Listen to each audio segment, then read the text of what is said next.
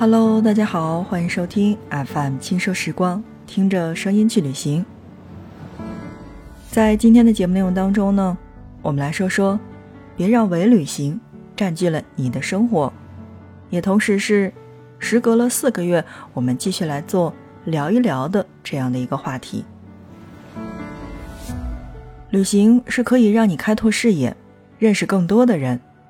旅行同时也是能让你改变现在的心态，看到不一样的世界。但是在最近我发出的这个节目当中，然后就会有很多的小伙伴留言，有人问，为什么总是把藏区的节目放在作为付费？为什么又讲开了历史？为什么现在的节目好像做着做着都成了国内，没有了国外？为什么就不能把背景音乐告诉我们呢？为什么不能有稿子？各种问题，我们其实可以来换个方式想想。如果要了解景色的话，那我觉得一个音频节目确实没有办法去满足各位的需要。但如果是人文景区的景点的话，那么，我想问：如果不了解历史和文化，怎么能去更好的了解你想去、要去，还有去过的这个地方呢？如果你不去了解文化的话，那么整个藏区，那我觉得都是一场你的伪旅行，只是你朋友圈里面的炫耀。当然，我觉得。如果你不去了解文化的话，像我们在最早做节目的时候做到的整个柬埔寨的那个专辑，那你去到暹粒的话，其实你满眼都会是石头的，你真的会觉得那个地方没什么好看的。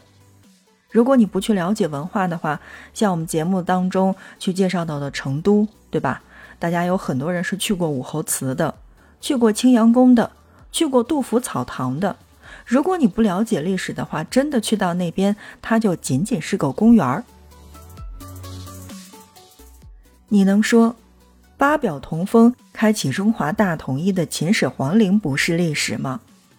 那你能告诉我说，壮志携风雅、咫尺住天堂的苏州园林没有历史吗？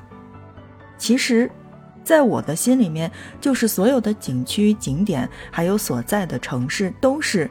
以过去的历史所构成的，如果不是的话，那么在你眼里，我该讲什么？讲我要怎么去到吗？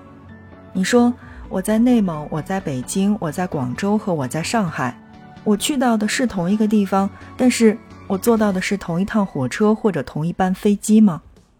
既然现在的手机这么发达，那么我觉得最好的方式就是来跟大家说一些。在旅行当中遇到的趣事儿，或者说让大家去了解这段历史，然后大家拿着手机会特别方便去到那边，不是吗？所以就是因为刚才我说到的这个问题，才把所有藏区的节目几乎放在了付费当中。我希望爱听这个主题的，那么能听得进去这个主题的，同时也是觉得音乐好听的。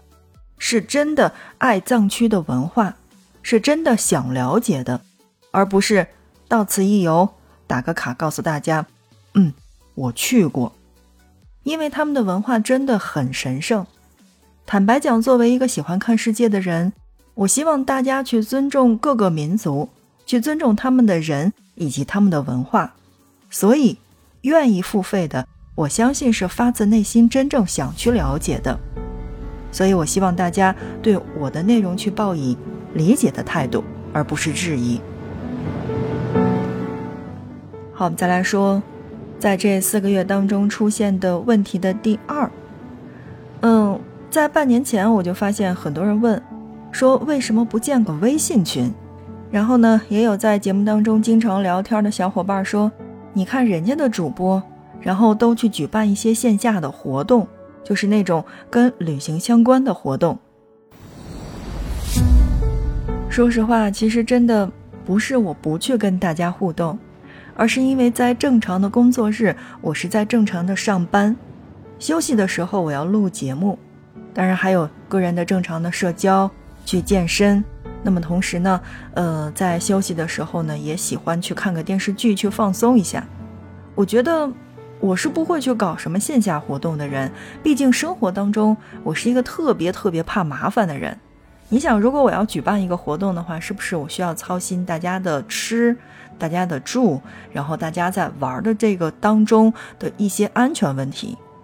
那我觉得，如果是旅行社能解决的话，大家没有必要找我。但同时，我又觉得好像这个活儿，嗯，不适合我。所以我确实没有去深度的考虑过这个问题。但我觉得还是那句老话，就是哪天等我没工作了。这个事儿，我也许可以想一想。所以，对于是不是要建个微信群这个事儿，其实坦白讲，手机于我而言是真的可以分家的。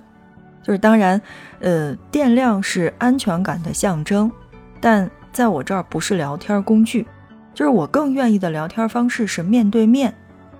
就最起码不是面对面的话，那充其量对吧？现在微信这么发达，也得是。最起码打个语音电话，对吧？呃，所以呢，我是怕我照顾不好这个群，然后也特别怕这个群里面出现这种随便乱加人呀，包括各种小广告的这种问题，所以就一直拖着没见。So，听到这期节目的小伙伴，现在理解了吧？嗯，第三呢，来说说我的喜好。呃，在每个月的内容提报当中呢，其实除了要跟进这个旅游的时间之外，其实大部分，呃，就是节目内容是我自己所喜欢的。想想看，好像我确实是偏爱人文景观的，就是从古墓开始。因为在做这个清东陵的专题的时候呢，有小伙伴问：“哎，你为什么把这个做的特别特别详细？”后来想想看，我才发现，就是我所有的喜欢，应该是从我学生时代去到清东陵开始的，从那句乾隆陵寝旁边的长发干尸开始，以至于在后续的日子当中，像什么博物馆呀、石刻呀，然后包括像跟盗墓有关的，真的是成为了我的偏爱。所以，景色的东西虽然觉得很美。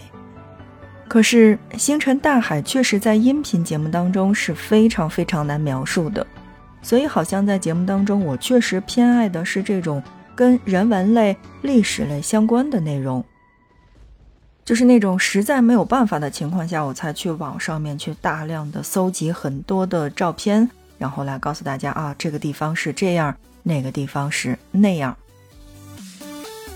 好，再来说第四个。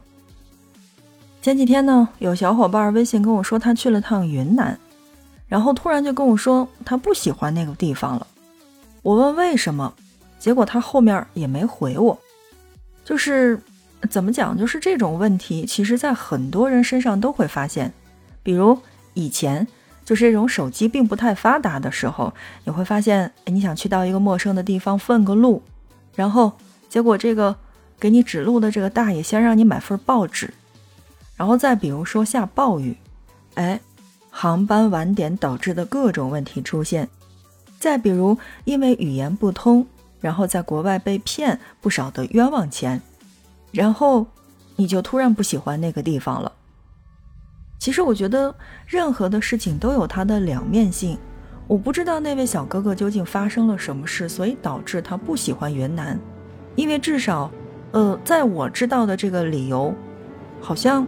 并不足以让他不喜欢。换个角度想一想，大爷也是要生存的呀。当年买份报纸问个路，其实是真的很正常的一件事情。包括航班晚点是为了大家的安全，不行的话，其实完全可以开电话会议，对吧？然后呢，在国外花冤枉钱，也更认识到了这个国家的风土人情。最后回来可以告诉身边的大家：哎呀，还是。我们国内好，给大家来讲个我的例子。很多很多年前，我曾经对自己说，死也不要再回到广州去。北京的地铁，大家的习惯就是，远途的乘客请往车厢中部走，下车的乘客请提前换乘。但是你在广州或者深圳，尤其是那几年的时候，你会发现真的看不到，就是永远。门口堵着一堆人，高峰期你是进不去也下不来，然后公交还有人站着坐不坐，既不坐还不让给需要的人，那你说公交还安座儿干嘛呀？把座儿取了，最起码不是还能多站四五个、五六个人吗？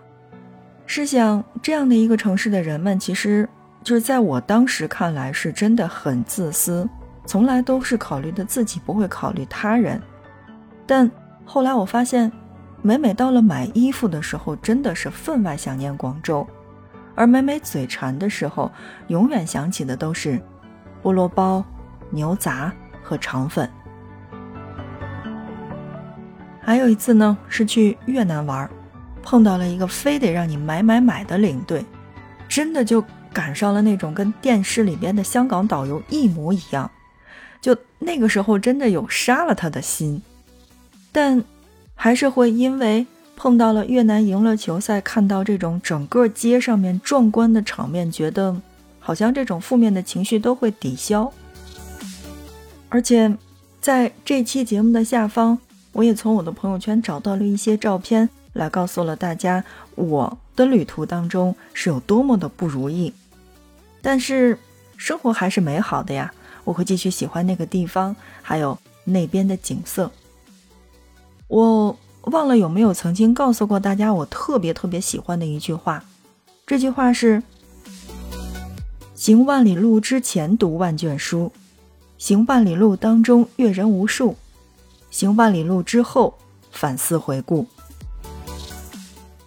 旅途当中呢，不要把那些不美好放大，而是要实实在在的享受你尽可能出去的这一段时间。别让不美好的心情占据了你的旅行，也别让伪旅行占据了你的生活。FM 轻奢时光，听着声音去旅行，聊一聊的话题，今天就聊到这儿吧。絮叨了半天。我们下期见。